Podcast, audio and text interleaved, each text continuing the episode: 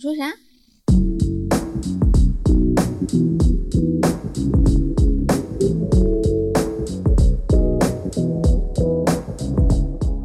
Hello，大家好，欢迎收听《离离心心利利比比多多》，我是十一。我是 B 仔，今天要跟大家分享我们的所 有，everything 嘿 about me。真的，真的啊今天今天我们真的要跟大家分享我们的所有。什么叫真正的抛开自己给别人 看？今天这期节目就是一个绝逼是再最让好我的范呆例，住是不是？真的，真的嗯你好有梗哦！哦，真的啊。我本来以为你都是烂梗，我们今天聊什 么呢？ 对，我们今天到底聊什么？什么叫做把自己的所有抛开给大家看？是这样子的。我们最近做了一件很有意思的事情，嗯、就是我跟十一两个人呢参与了一次基因检测。 y e s 没错，没错，然后那个这次基因检测的结果哈已经出了，这个报告都在我们的手里，对吧？对，但是呢，我们两个都还没有互相通过气儿。我就是我超级好奇，这是我们两个人自己的小秘密啊。对，就是相互捂着，没有让对方看，然后想要在今天这个节目里面跟大家揭晓，对不对？也向对方揭晓 吧。说实话，我有点担心给你嗯揭晓我一些基因里面的秘密。为什么？你看到你的基因有不好的东西吗？有有一些我觉得确实不太好， 但是我又觉得蛮准的。什么红毛猩猩基因之类的吗？你猴子基 因之类的，你呢？你就是你第一眼看到这个报告的心情是怎样的？吓到，吓到，嗯，因为我是刚开始有看到一些点，就让我觉得特别的惊讶，嗯，然后同时看着看着，有一些点会让我觉得准到害怕，比如说什么爱不爱吃榴莲啦，然后单眼皮、双眼皮啦，然后基因身高啦这种， 我也是，身高那一块也是超准的。你知道吗？因为我上个月不是在学八字嘛，嗯，然后我看了自己的八字跟一些朋友的八字，然后就会有一种原来一切都已经是定好的那种感觉。然后我看基因检测报告出来，我也有有点像的类似感觉，就是一切都是被定好的吗？所以不管是玄学还是科你学，不觉得很最后都已相经似吗？有，就是说哦，原来我会有这样子的一些特征，对啊跟我有这样子的一些外貌，对啊，甚至是原来是早就已经写好了就。会觉得我呃 DNA 代码是谁，然后就会怀疑我到底有没有自由意志，因为那个基因检测报告里面很牛的是，它连心理特质都有。而且还怪准的。其实我从大概七八年前，我就非常想检测一次基因。我觉得我们要特别的感谢一下哈，就是邀请我们做这一次基因检测对对对的品牌，嗯，它叫做微微基哎基因因。，对，就是非常的感谢微基因，终于在本人年过三十，然后第一次知道了自己的生物学神秘密码。嗯嗯嗯，你知道吗？之前一直都阻碍我没有去做基因检测的一个原因，就是我觉得好像会很麻烦，嗯因为基因检测这四个字本身就离我们其实很远，对吧？嗯嗯，会有一些心理门槛，就不知道他们需要取到你什么样的一些样品，然后你或者是取样的时候，是不是要有一个环境的要求呀？嗯所以我就之前一直都没有做过。嗯这一次我们实际操作来看，其实超级无敌简单。对，而且很方便。对，就是他们从那边呢会寄过来这个基因的检测盒，嗯然后我们就用那个检测盒里边的试管取出来之后，里边有棉签，采样自己口腔内壁位置的一些唾液，对，左右两边各刮五下对，就好了。然后就把这个放回去拧起来。嗯，微基因的 App 上面，然后点击一个，就是说，哎，我这已经取样完成了，可以来拿了，对吧？嗯嗯快递也是他们那边包，然后我觉得真的很方便。嗯，而且他们很贴心的是，他们那个 app 有没有？嗯我们寄回去，它整个流程嗯就包括寄到哪了，嗯，然后到公司了，嗯，开始提取了，开始上机要做检测了，整个流程它都会实时的在 app 上面跟我们更新。对对对对，出结果其实特快，嗯，一周一周就出了结果。对，那个结果会通过微基因的 App，、嗯我的报告那边，然后整个反映在里边，是有，各种各样的内容。嗯其实我以前看过一段话，嗯，也是我非常想做基因检测的一个缘起。超级超级早，大概在十年前有一句古早互联网土味情话，哦，他是这么说的：“他说我来自云南元谋，你来自北京周口，牵起你毛茸茸的小手，爱让我们直立行走。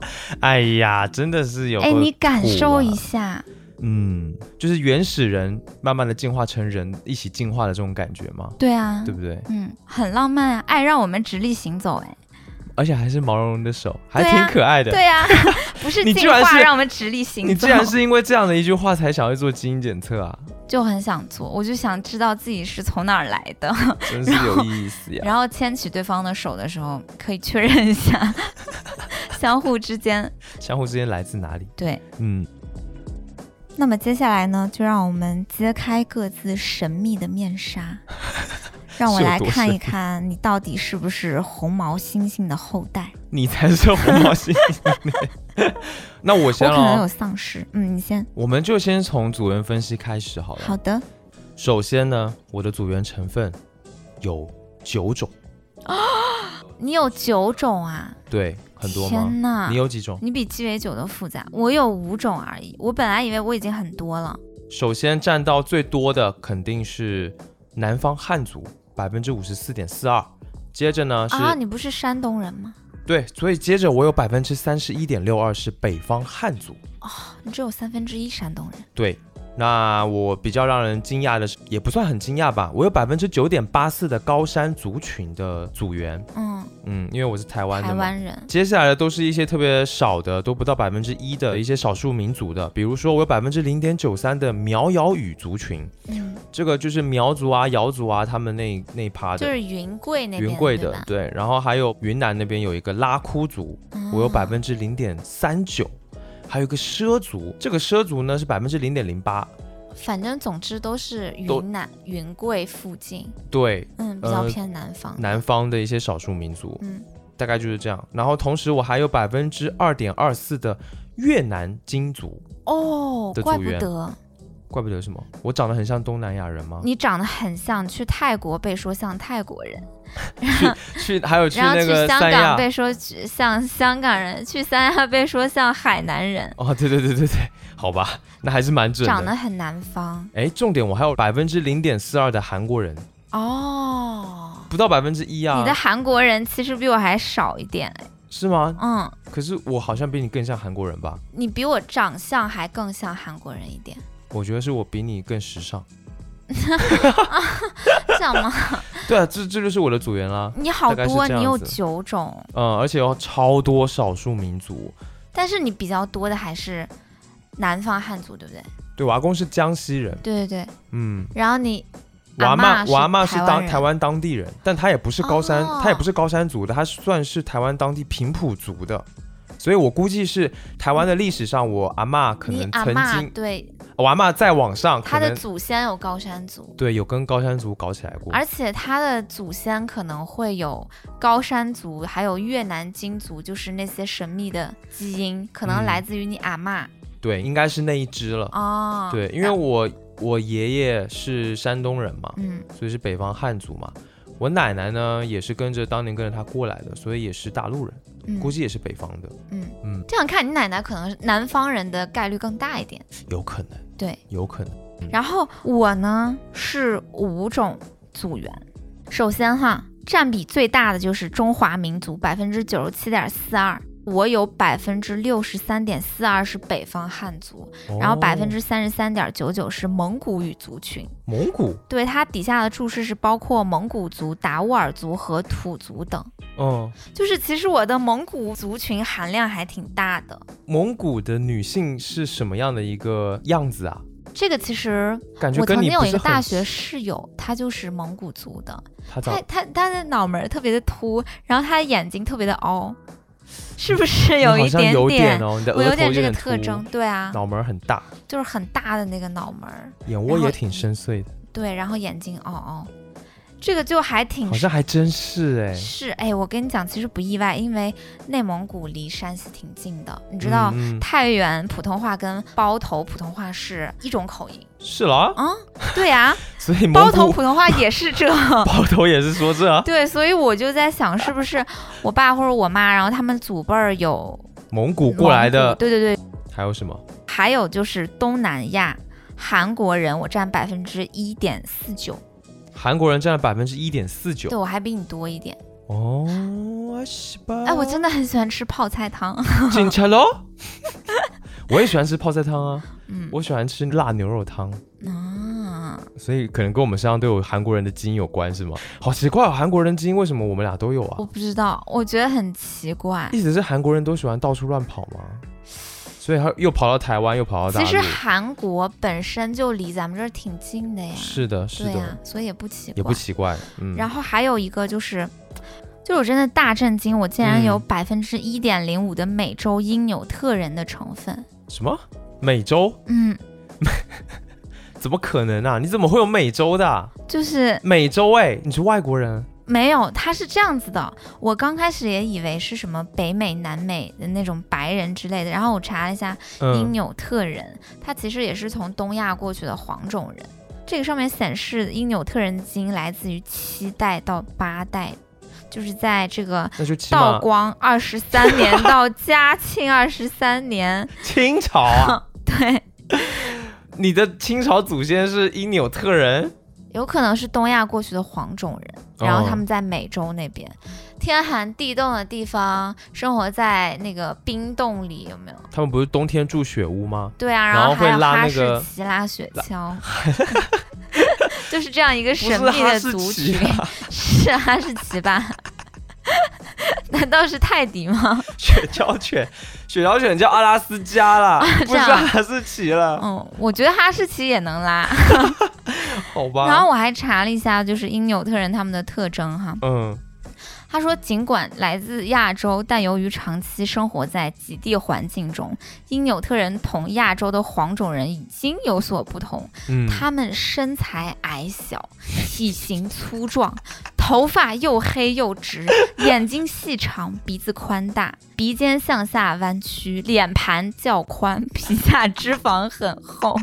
粗矮的身材可以抵御寒冷，而细小的眼睛可以防止极地冰雪反射的强光对太阳的刺激。就是这么我看狠这一段文字，我完全就哎、这个外貌描述为什么这么准啊呢、身材矮小粗壮，脸盘较宽，皮下脂肪很厚。OK fine，我知道了。你不是只有百分之一啊，你 可能百百可能百分之四十几，你 去死啊！好生气啊！好神对，奇哦。哎，我觉得有一个很好笑的事儿，嗯，就是我现在又想一想，怪不得你长手长脚，然后能爬山，能爬树，然后能能下海，就感觉你的运动神经好像很好，是不是？就是跟你的什么高山高族山群的族组还有员各种这个少数少民数族民是吧族的组员有关 系啊？有可能。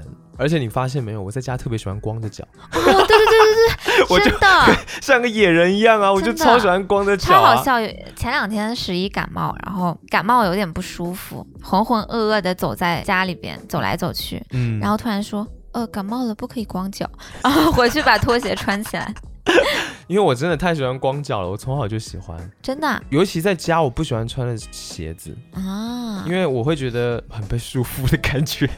我感觉我就是一个从山里来的，对，我就想这个人为什么要在大城市里边上班呢？然后还要做什么播客呢？我觉得你非常的适合当一个农夫或者一个渔民，就是会很幸福的。你看过那个电影《泰山》吗？哦，看过， 我就我就想当个泰你山。小的时候是不是很喜欢泰山？我小时候看那电影看了超多部，就看了超多我遍。小时候也很喜欢，而且他在那个就是树之间用那个绳子荡啊荡的哦那个画面，哇，我觉得超酷。对啊，就很帅啊。对啊，唉，没有办法，我已经我已经是一个现代人了。哎，而真是而且有你注意意到没有，就是我其实长相还蛮像高山族的。很像，就是嘴巴有点突突的，嗯那个轮廓感很重，嗯，然后你的鼻子也有点宽，对，是不是高山族的长相会比较有这样的特征？高山族的话会比较立体一点，就有点高鼻深目的感觉。嗯，你看我的侧面有没有？我的天呐，你知道那个词叫面部折叠度吗？嗯，你的面部折叠度就非常的高比。较高是吧？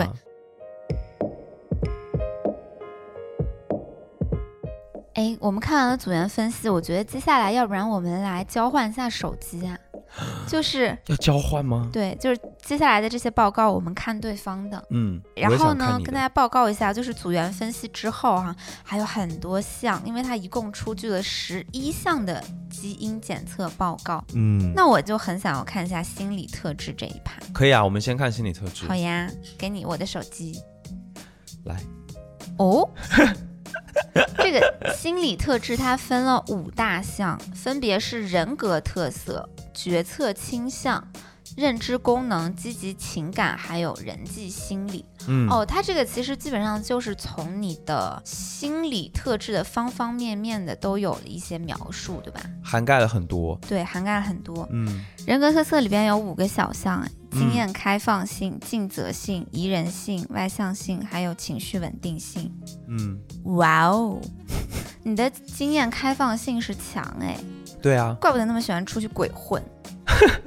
我确实很喜欢尝试很多新的东西，对啊，呃，尤其是电子产品这一 块，我的经验开放性达到了百分之两千。对啊，我就还好，我应该是中等吧。哦，你好像尝试新鲜事物可能会有点谨慎，是，但是然后我还是我会接触一下。我会直接上手。你对比如说什么 Chat GPT 这种东西，当时出来的时候，我就是直接上手的。嗯，但是你还会稍微去看一下它的资料啊，什么去研究一然下。后再开始，对，因为看了很多那种鸡汤跟成功学， 就像老高跟小莫留言说的，他说成功人士都有一个特点，那就是对于新的东西会首先去拥抱，所以嗯我就是只能用自驱力来驱动自己去接触新的东西。啊一种理性的层面是吧？对对对对对，但是 OK 本身没有很喜欢。人格特色里面有一个点，我觉得我想吐槽一下，就是他说你的情绪稳定性很强，我的情绪稳定性难道不强吗？可是你总是对我发脾气啊。嗯、这个情绪稳定性它是，我觉得要解释一下他这是什么写意思。他写的是是指保持情绪稳定、降低情绪波动的能力。嗯，对立面是神经质，是心理学中一个基本的人格特质。我觉得我其实超级理性，就是我不太神经质。我知道了，你对我发脾气的原因就是你正在降低自己的情绪波动，对不对？也不是啦，我对你发脾气原因，我就知道发脾气会 work 对于解决这个事情，所以是一种有意识的发脾气。好吧，那我理解了。那你这方面确实挺强的，因为最后我们总是能把事情解决一下。哎，等一下，那个人格特色里面还有一个，就是外向性跟尽责性，咱俩都是弱哎，对，就是都这个很又准。内向又不尽责，比较喜欢把事儿推给别人，所以我们的很多矛盾都来自于尽责性跟外向性太像了，嗯，没有一个人出去扛事儿，是吗？没有办法互补。对，嗯嗯，下一趴是认知功能，它分的非常 细。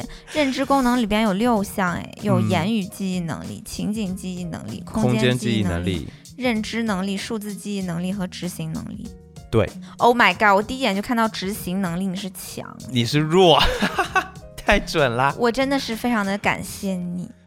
它很像是你看那个厨房里有一堆碗， 别提了，只只要我不洗的话，它就会永远堆在那 因里。为我看不到。嗯，然后数字记忆能力你也是弱，你也是弱啊，你怪不得你数学那么差。咱们不是差不多吗？就是我们的数学到底是有多差呢？如果你简单来的讲，就是在家里边去计算一个十位数的加减法，两个人都要拿出计算器，考你七十四加六十五等于多少？一百四十九，一百三十九， 你看，七十四加六十五，一百我自己都回答不出 来，我们好菜哦。哦，不过你这个很有意思，你的情景记忆能力是强。我想起来，你之前跟我说过你是怎么记忆的，你跟我说你是用画面来记事情的。照相机记忆法，对因为就是史一他的记我忆真的力很差，对，然后我就常常跟他说，如果你把东西放在一个地方，然后你总觉得找不到，很苦恼，对不对？你把那个东西收纳的那一刻，你拍就一应张该照有意识的说，哦，我这个东西要放在里面，用眼睛拍一张照，就嗯眼睛眨一下，然后拍一张照。然后把它存在自己的大脑里面。，对，就是这个画面。嗯，这个能力很强。哦，这个叫情景记忆能力啊，我一直以为它叫照相机记忆法。 然后你的言语记忆能力是弱，言语记忆能力是什么你意也思是啊？弱呀。他是说对各种形式的语言的记忆能力，比如说对不管是听到的还是看到的词语句子等这样子的记忆能力。哦，我这个超弱。我看电影，我就是看到后面的一分钟，我就要倒回前面的一 分钟，看他讲啥，就是我会忘记你会忘记前前面面的啥。说了什么？我看书也稍微有点累。你每一次跟我看电影看到一半或看电视剧，你都要问我刚刚是什么意思，什么意思，然后问一些情刚节刚上的， 对对对对我还对要跟你解释。对，其实跟你解释这些还蛮有意思的。真的吗？嗯，那你为什么就是可以记得住？你这个言语记忆能力就是弱啊。我也不是记得住，我可能是反应能力比较快一点吧。对。然后下一趴是积极情感，哎呀，这一大块呢，也是分五个小的，分别有抗压能力、积极情感程度、抗职业倦怠能力、抗焦虑能力和主观幸福感。然后你全部都是中等，你好奇怪哦，这个。为什么？你看哈，你的抗压能力跟积极情感程度两个都是弱，但是呢，你的主观幸福感却是强。 你不觉得这很矛盾吗？我觉得你这个很矛盾哎。我抗压能力确实蛮弱的哎。之前工作的时候哈、嗯感觉到有一些压力的时候，还没有那么大，只是一点点压力，嗯，我就会觉得心理上面有点特别难受。对，有点焦虑。嗯，我面对压力的时候的焦虑感稍微会重一点，所以我嗯觉得抗压能力弱可能是这个。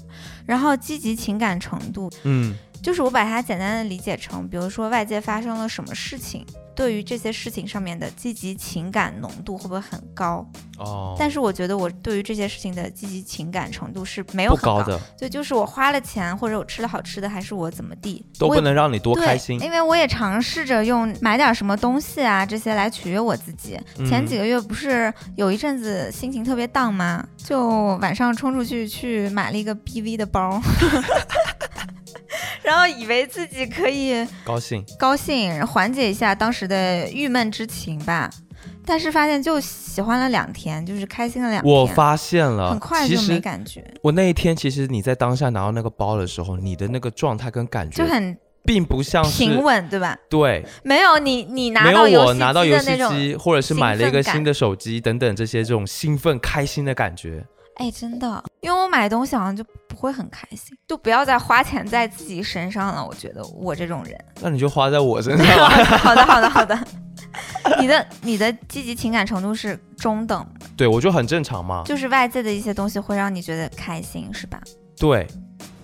好了，我们看下一个，下一个是人际心理，嗯，就是指个体在大群体当中的社会心理现象，呃，探究个体在人际交往当中所表现的从众性、攻击性、社交恐惧感、孤独感、共情等心理状态。所以呢，这个大项里面有六个小项，第一个是抗社交恐惧能力，然后抗孤独能力。特立独行性、情感表达能力、共情能力和抗暴力行为能力，这个还挺有意思的。那你的特立独行性跟情感表达能力是弱，哎，你也是哎，我两个我们也两个是又一这两样个了。都是弱吗？对啊，我们的报告是不是混了？我们的好多都好像啊，因为我们常常交换唾液的原因嘛。哎呀， 说什么啦？对不起，对不起，对不起大家啊，继续拉回来。嗯有可能，特立独行性是指什么？特立独行性是指不容易受到他人行为影响的程度，就是我们诶容易受到一些呃群体压力的影响，而且我们容易受到他人行为影响的程度比较高。我好像也是，我比较怎么说呢？说难听一点，就是比较看人眼色，包括在工作的时候，嗯，这个老板还有什么样的情绪波动，我一第一时间我都能够捕捉到，并且嗯做出调整，就见人说人话，见鬼说鬼话的感觉。嗯，有一点这个感觉哈，有点像八四说的那个身弱之人，哦，什么意身思弱之人的那种特质吧。身弱是什么意思？身弱就是因为你身强要卸，身弱要补嘛。嗯，然后身弱的人可能就是更纤细一点吧，那个神经的感觉，哦受到他人的扰动更多一点。明白。嗯，我觉得这个有一个不准的，就是你的情绪表达能力居然是弱。在我的观察下，其实你的情感表达能力还挺强的。就情感表达能力弱的人格特质也被称为抒情障碍，表现为缺乏情感意识，难以识别和表述感受和情绪。我觉得我从小的时候是这样的，后来变得比较强是一个学习的结果。后天锻炼吗？嗯，就是小的时候意识到了这一点。这个也能锻炼吗？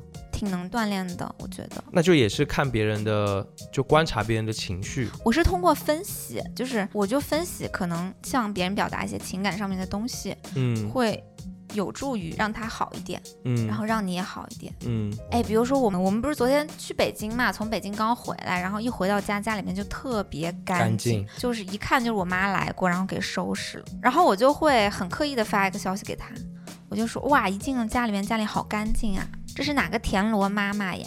哦，就是会夸她，但这并不是我一开始就意识到要这么做的，嗯而是我看到之后，我想了一下，我分析，我觉得应该给她一个好的反馈。我其实也有想，但是我就没有做。我也有想到说，就是发个微信给他说啊，家里好干净啊，谢谢谢谢妈这样子。但我嗯没有，我没有发给他，这就是我抒情能力表达弱的一个嗯我表觉得你现可能没有像我这么重视这个吧。啊。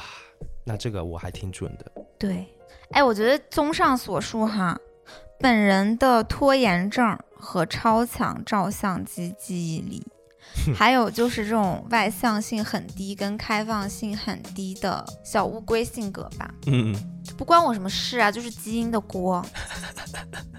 真的，然后你的整活人体质就执行力很强，这一点，嗯，确实也是我的基因导致的，对这都啊不是，可能都不是后天训练的，可是先天就是这样子。对啊，哎，我们接下来看什么？我很想看那个呃营养代谢跟运动基因，这两个都是比较就是贴近生活的。比如说你吃什么东嗯西比较适合你吃，嗯，然后你要是健身的话，你怎么练比较合适？所以我觉得可以合起来一起看。那我们看一下营养代谢好了。好，营养代谢它分三个大的板块，嗯，分别是代谢能力、矿物质需求还有维生素需求。你的代谢能力很好笑，酒精代谢能力、咖啡因代谢能力和乳糖代谢能力你都是弱。他说酒精代谢能力是小酌即易醉，真对是乳糖代谢能力你也是弱，是不是？你是不是小时候喝牛奶会拉肚子的类型？不会，就是我喝了牛奶我就会放屁。哦差不多意思。你也是是不是？我是会肚子有点不舒服，就是咕咕咕噜就叫，咕噜咕噜然后差想不要多便便。嗯，对，好准哦。 妈的，真的蛮准的。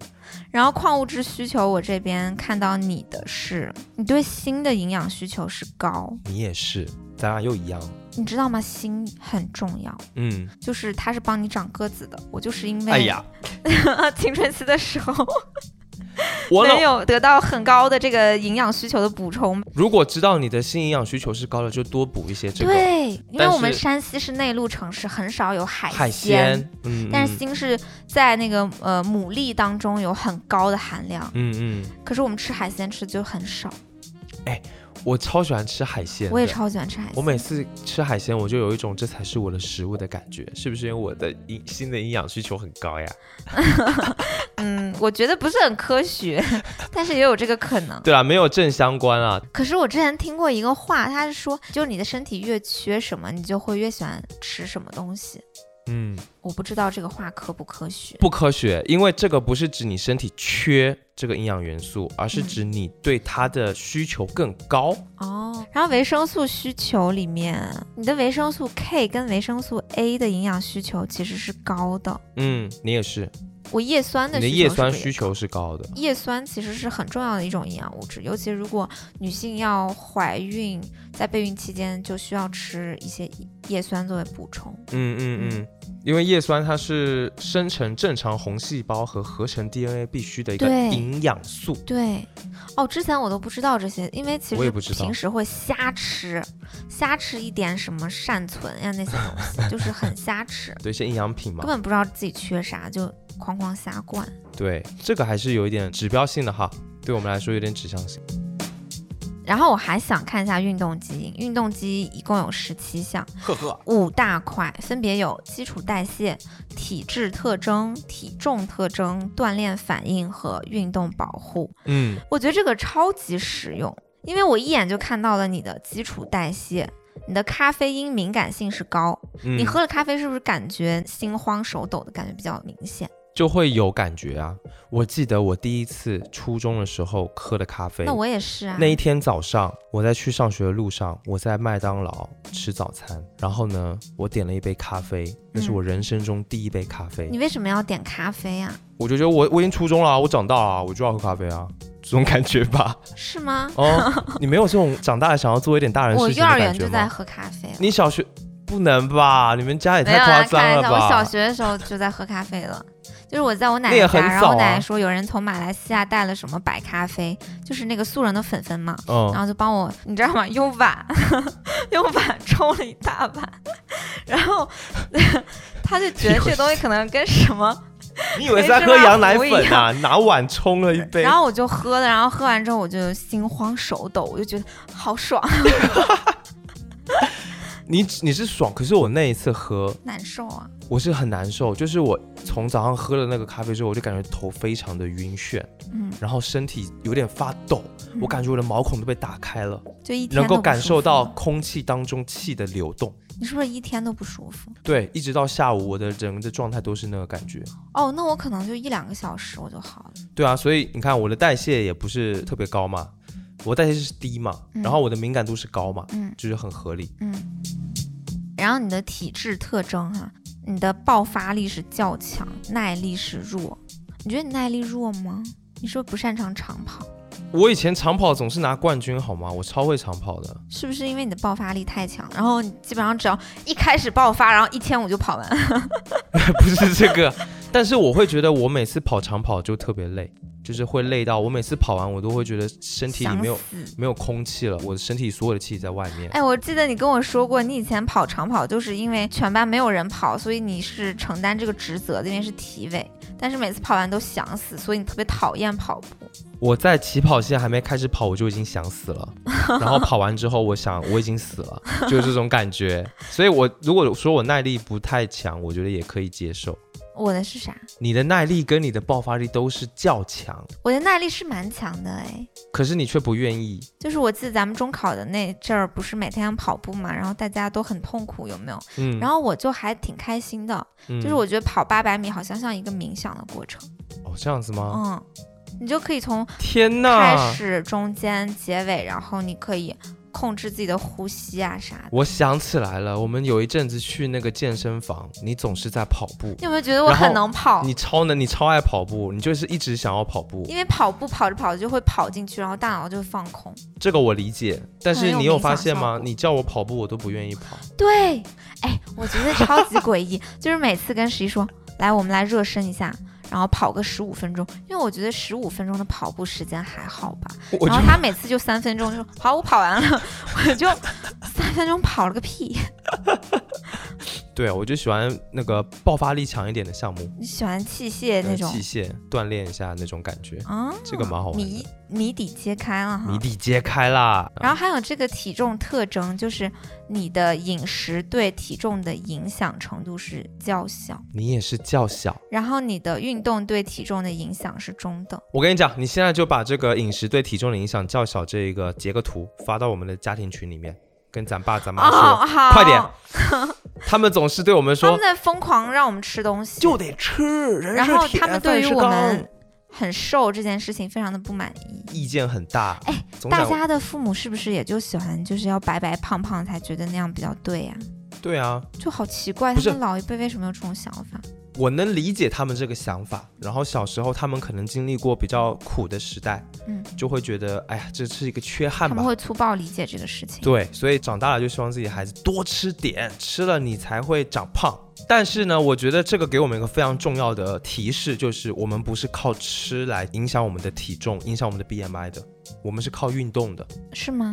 对啊，哦，你的这个运动对体重的影响是中等，你也是中等啊，就说明我们两个是一样的只。要运动一下，然后体重就会对我有们，上升的可能。我们只要多运动，不是嗯增肌坐什么着的什么也不动狂吃，就是我们要运动，这对我们的身体健好康吧。才会那更有我宁影响可饮更有食效对率体。体重的影响高一点，你这么不喜欢运动啊？ 吃还是比运动要懒到好爆，嘛下头猪。 好吧。好了，然后啊这个一块就是营养跟运动的部分，呃嗯，我觉得这个东西还挺有意思，就是你可以观测到自己的一些基因自带的信息，嗯，然后联系这个基因自带的信息去调整自己的生活生活习方惯、式嗯、饮食、对运动习惯等等的。对，还有一个我觉得特别特别有意思的，叫做遗传特征，它里面有十二项。让我看看你 的。哦，这个好好笑。就是这个遗传特 征，其中有什么见光打喷嚏的概率？嗯，你的见光打喷嚏的几率正常？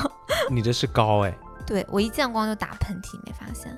我发现了，你每天早上起床，然后就是你打喷嚏的高发期。哎，我觉得我都在严格的遵循，就是老天爷给我设定好的程序里面的各种行为。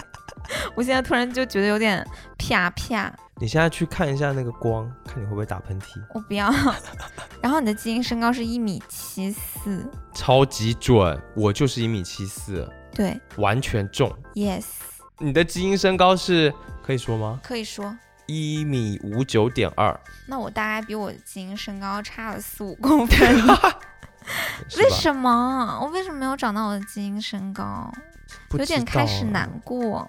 哼，还哎能呀测出绝对音准，哎你的绝对音准能力不明显。哦，你也不明显。我不信， 我觉得我没有啊。 我觉得绝对音准能力还是，嗯，有一些人他天生就真的就很强。嗯，你见过吗？周杰伦就是天生就有绝对音准。哦你是看过那个很名多啊场面吗？周杰伦跟汪峰，然后在那个都做导师，然后汪峰问杰伦：“你是绝对音准吗？”然后周杰伦说：“嗯，对啊。”然后汪峰说：“哦，我也是。”然后他们两个就开始比拼，你知道吗？就在 keyboard 上随便弹一个音，嗯然后来识别这是哪个音，嗯，可能就是非常小的那个差距哈。然后汪峰就输了，他就没听出来。周杰伦听的准准的，哦，一点不差，厉害啊！就很好笑。这个在这边题，外话，题我外们话。在节目里恭喜一下章子怡哈。 好，我们拉回来。拉回来。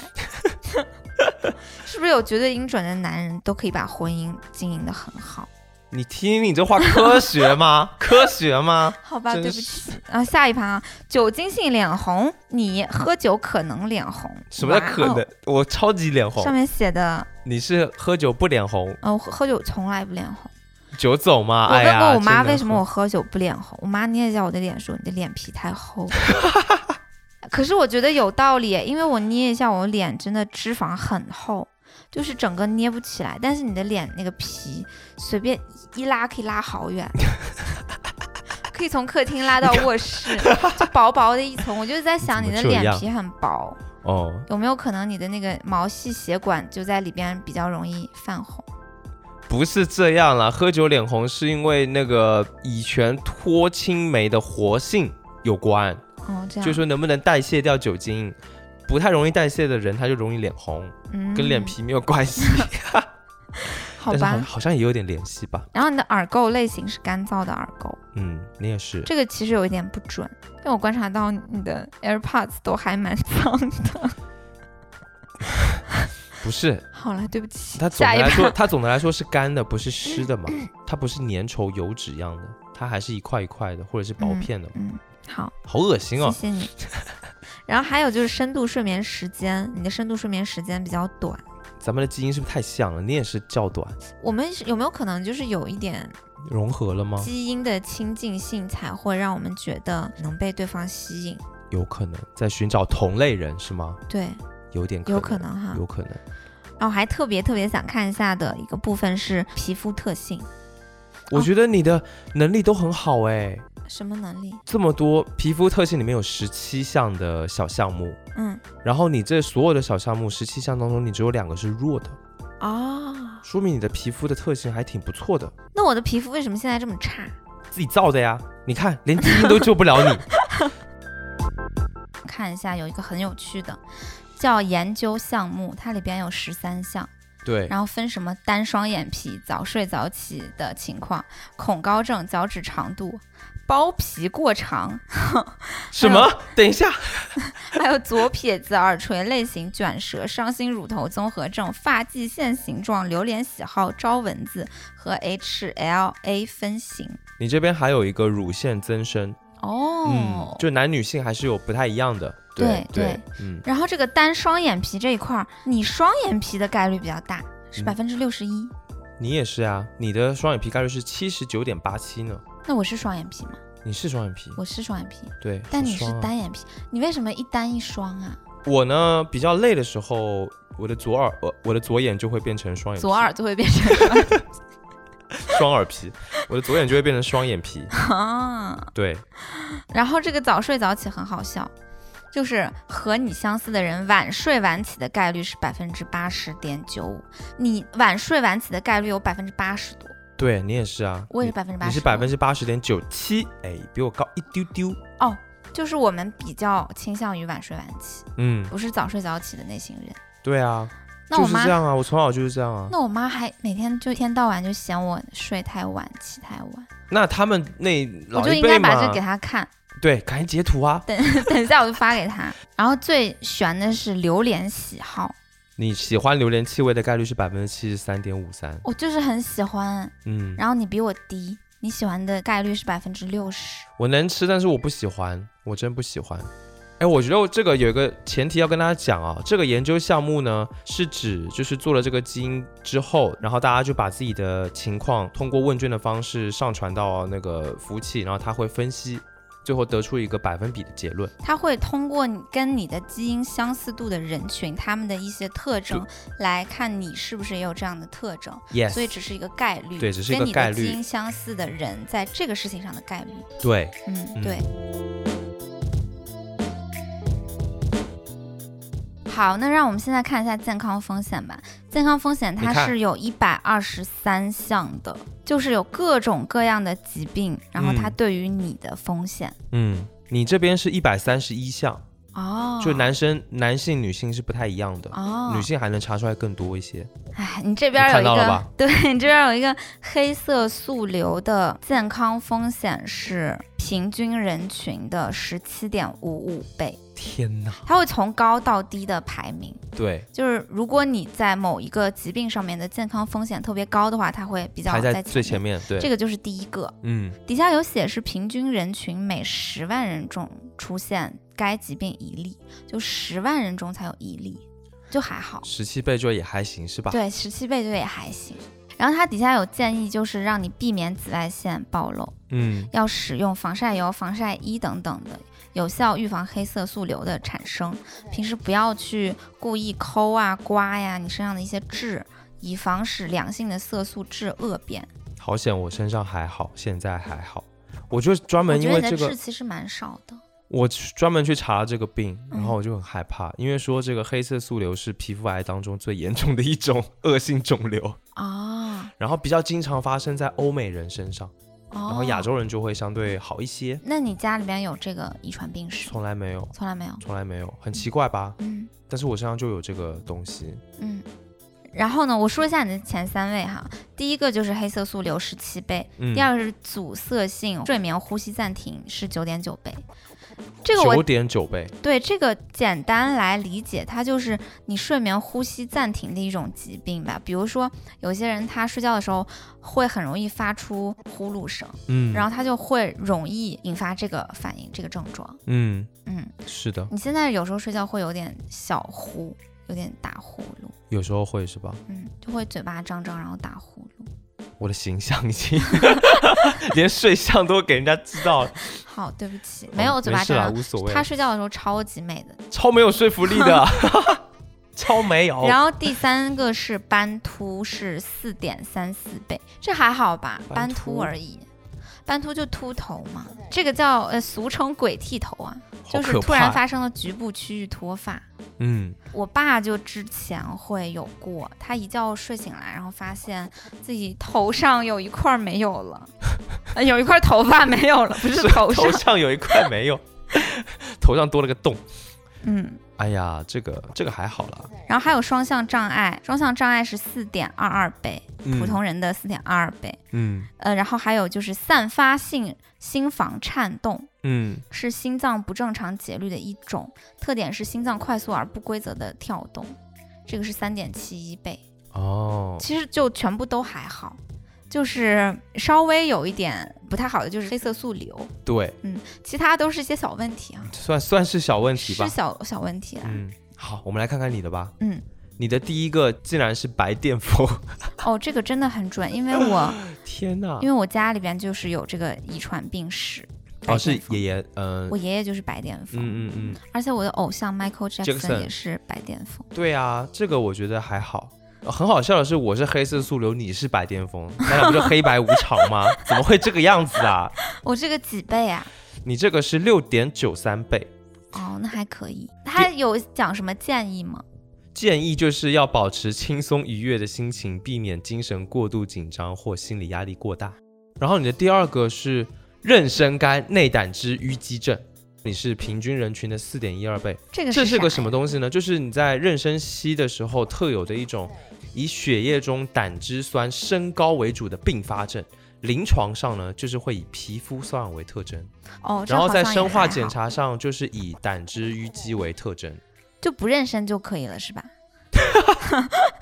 他给的建议是尽量早婚早育啊，不做三十五岁以上的高龄孕妇。但另一个当然就是干你说三十的，五岁以上就高龄孕妇啊，他说上面说的嘛。那好但吧是你你说的那条路也是一个很好的解决不方妊案，娠。就不 不认识。然后第三个呢？第三个是静脉血栓栓塞，是平均人群的三点七七倍。哦，对就是嗯、呃血液循环不是特别好，对，它容易在你的静脉里面就是不正常的凝结，让你的血管就是堵堵塞堵塞了。对，这个其实还好。这还好吗？血管堵塞其实挺不好的。就为啥还好，是因为你不是肥胖的，嗯，就是说这个肥胖会容易导致一系列的心血管疾病的发生，所以呢，要控制健康的体重，让你的哦 BMI 保持在十八点五到二十三点九之间。哦，这样子的话，你的这个风险就会很大的降低啊。嗯， 第四个还蛮好笑的，第四个是发育性阅读障碍， 是平均人群的啊三点零一倍。阅读障碍，我哦好像是有一点点。其实，在读书的时候，我比普通人看书要慢。哦就是那有我可我能。看书要慢，是因为我理解里边的字句哈、嗯是需要的时间更长一点的。嗯，就尤其是写成文字的东西，我是有点慢的。这个也其实也还好，只是有一点点小障碍嘛。嗯，第五个就是银屑病，是平均人群的二点九一倍，就这也牛是一皮种癣嘛对牛皮癣，这也是一种皮肤病，但这我个好容易得皮肤病。哦，这都是比较小的问题嘛，对都还好。对，嗯，健康风险但是六七八九是不是就会有一点让人不安的？我记得我有一个什么是是蛮恐怖的。什么，你有一个骨髓增生性肿瘤的对对对这对对个，对对是平哎我有均这个人群的二点八七倍。对，我告诉你哈，嗯他给你的建议是什么？什么？拒绝主动吸烟和被动吸烟，干避免暴露于烟草环境。这干这是一个。第二个是避免接触化肥、农药、食材、橡胶、塑料和玻璃丝等高危的致癌物质，嗯，所以你就不能当农民了。 什么鬼？哎，我觉得这个对于我们的参考价值，就是现在让我觉得哈，嗯，我对于新鲜的空气的要求是比较高的，因为刚刚虽然说了那么多健康风险，我最怕的还是那个什么什么骨髓瘤。嗯，那我就要少晒太阳，因为对，我黑色素瘤的风险有点高。嗯就是我突然觉得我对我的身体有了一种掌控感，嗯，就更理解自己的身体，然后可以用生活当中很多方方面面的方式去减少一些风险的感觉，嗯就感觉更安心。嗯，而且是不是要开始安排一些体检？是的，我还没有体检呢。我们每一年都要有一个体检吧，然后重点的项目可能自己要去斟酌一下，要查哪些，对吧？对，然后这个基因报告就可以给我们一些指导。嗯嗯。那问题就来了，就是这个微基因上面出具的具体报告有哪些呢？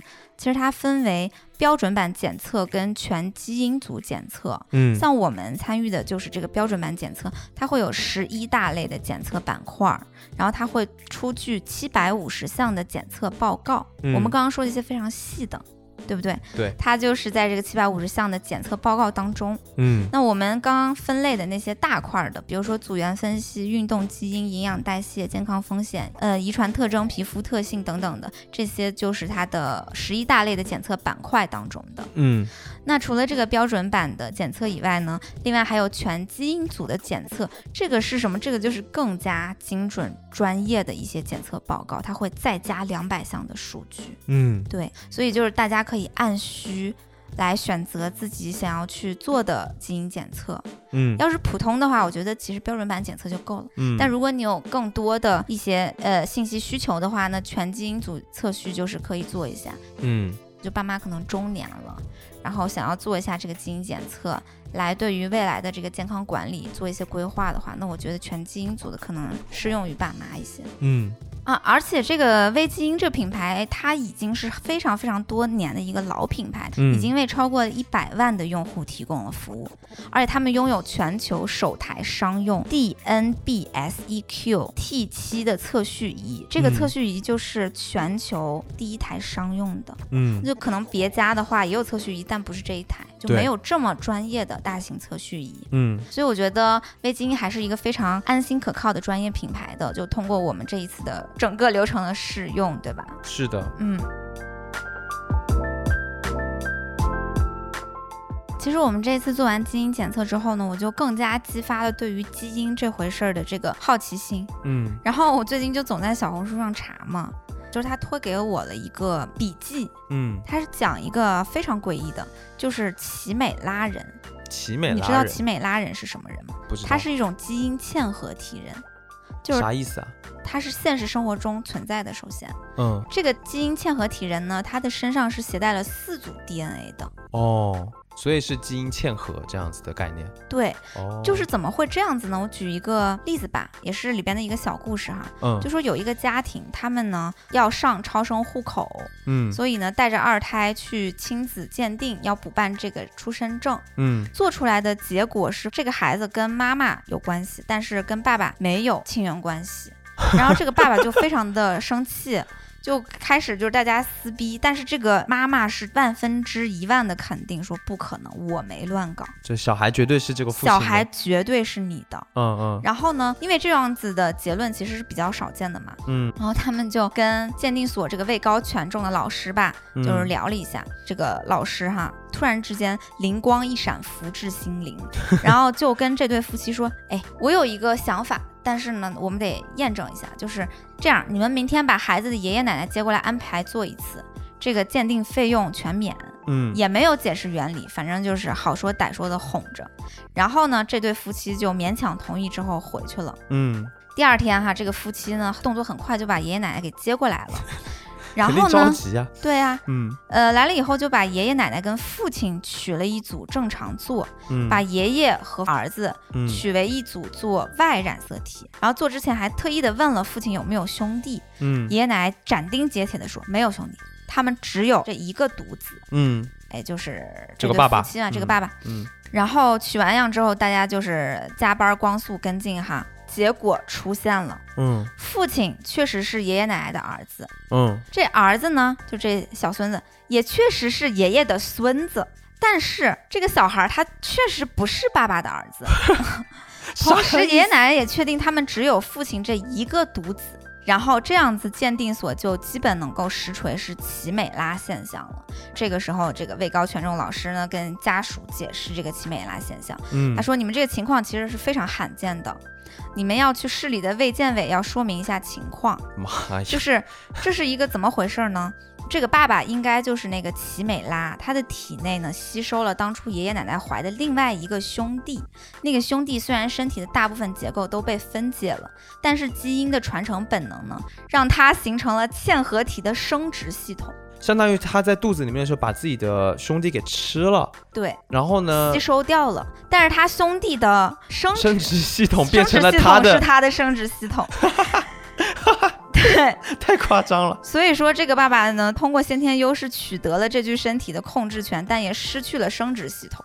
天呐，对，就是他的生殖系统里边这个基因传承下去的这个信息吧，其实是他兄 弟的，就很好笑。哦，怎么？讲呢？